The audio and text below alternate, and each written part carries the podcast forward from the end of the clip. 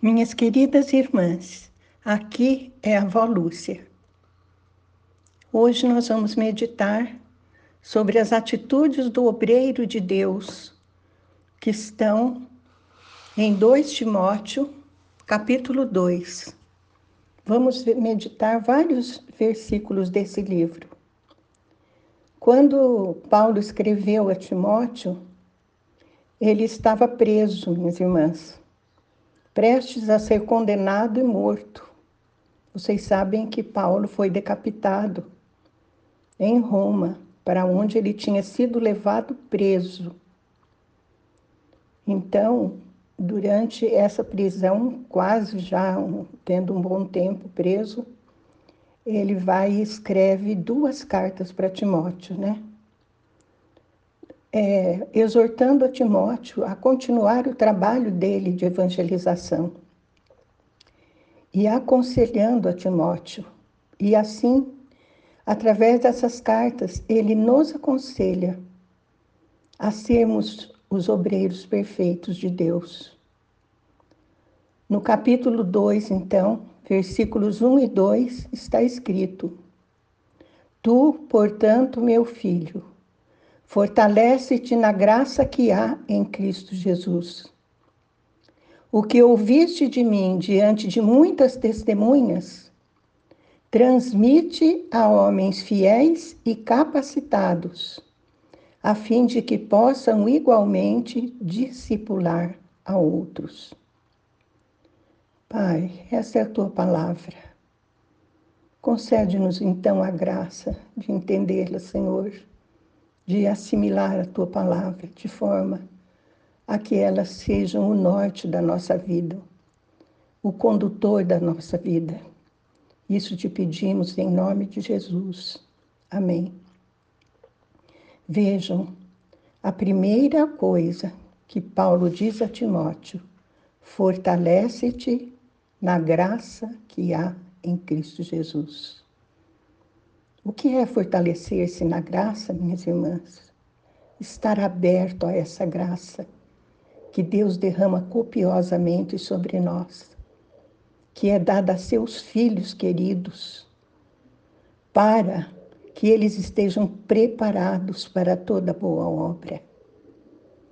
E Paulo diz a Timóteo que tudo que ele tinha ouvido dele, Paulo, né, era para ele transmitir a outras pessoas, a homens fiéis e capacitados, que por sua vez iriam ensinar a outros, discipular a outros. Temos feito isso, minhas irmãs? Ou será que temos guardado no fundo do nosso baú o que aprendemos da palavra de Deus sem transmitir para ninguém? Como que as pessoas ao nosso redor estão percebendo que estamos sendo fiéis à palavra do Senhor? Em 2 Timóteo 2, 3 a 7, Paulo escreve: Participa dos meus sofrimentos como bom soldado de Cristo Jesus.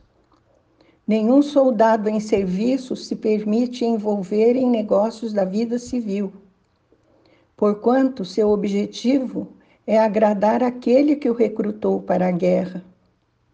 Da mesma forma, nenhum atleta é coroado como vencedor se não competir de acordo com o regulamento. O lavrador que trabalha arduamente deve ser o primeiro a participar dos frutos da colheita. Pensa bem sobre o que estou afirmando, pois o Senhor te fará compreender tudo. Minhas irmãs, o Senhor nos fará compreender tudo. Ele é o que abre os nossos ouvidos para entender, para ouvir e entender o que ele quer nos dizer. E Paulo diz a Timóteo que ele precisava participar dos sofrimentos dele mesmo, como um bom soldado de Cristo Jesus. Porque ir para a guerra exige que a pessoa esteja disposta a sofrer. Porque o objetivo do soldado é agradar aquele que o recrutou para a guerra. Estamos numa verdadeira guerra, minhas irmãs, Mais do que nunca estamos sobre numa, aliás, numa verdadeira guerra. E a palavra de Deus diz em Efésios 6 que a nossa luta não é contra carne nem sangue, né? Mas contra as hostes espirituais da maldade. Então, cuidado. Temos que nos valer da graça de Deus. Temos que nos entregar completamente a Deus, cumprindo o que ele fala aqui de regulamentos. Que regulamentos são esses que temos que seguir? São aqueles que estão na palavra de Deus. A palavra deve estar gravada nos nossos corações. Os mandamentos do Senhor têm que estar decorados, ser decorados por cada uma de nós. Porque assim vamos participar também dos frutos da colheita como em Jesus também seremos glorificadas. Em 2 Timóteo 2, 8 a 10 está escrito: Recorda-te de Jesus Cristo, ressurreto dentre os mortos, mortos, descendente de Davi, segundo o meu evangelho, pelo qual sofro a ponto de ser preso como criminoso.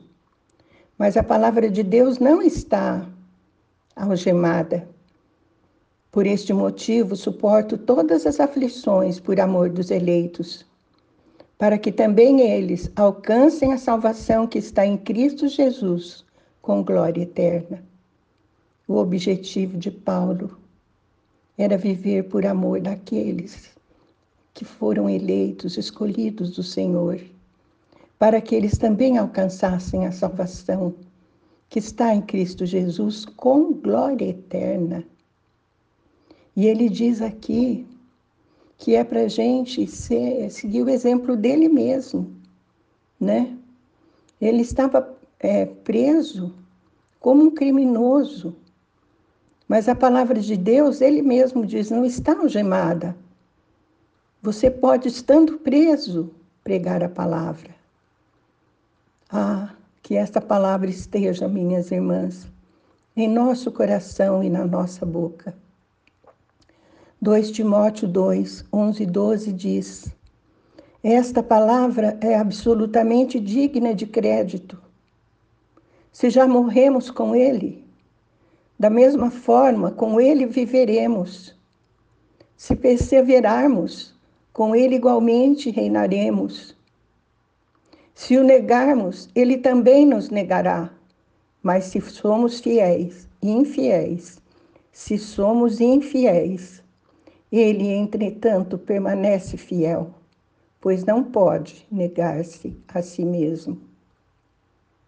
Vejam, minhas irmãs, um dia nós morremos para os nossos pecados, morremos para o mundo, para viver para Jesus.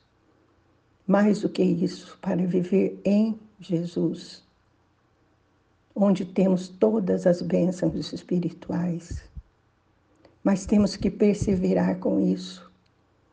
Jesus disse que nos últimos tempos o amor de muitos esfriaria. Terá o nosso esfriado, minhas irmãs?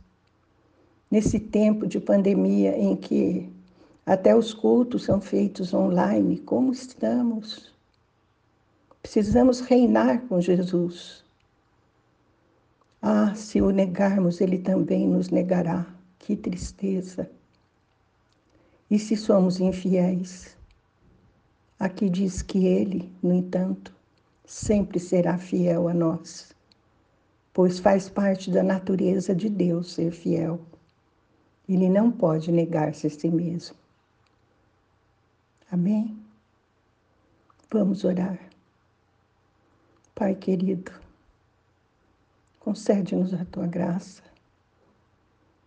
Queremos ser verdadeiros obreiros do Senhor.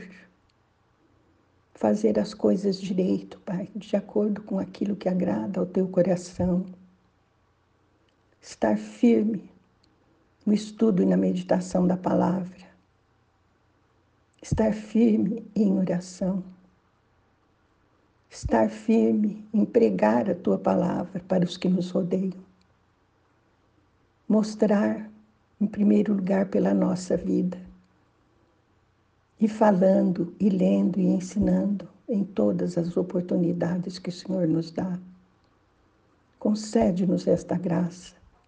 Te pedimos em nome de Jesus. Amém.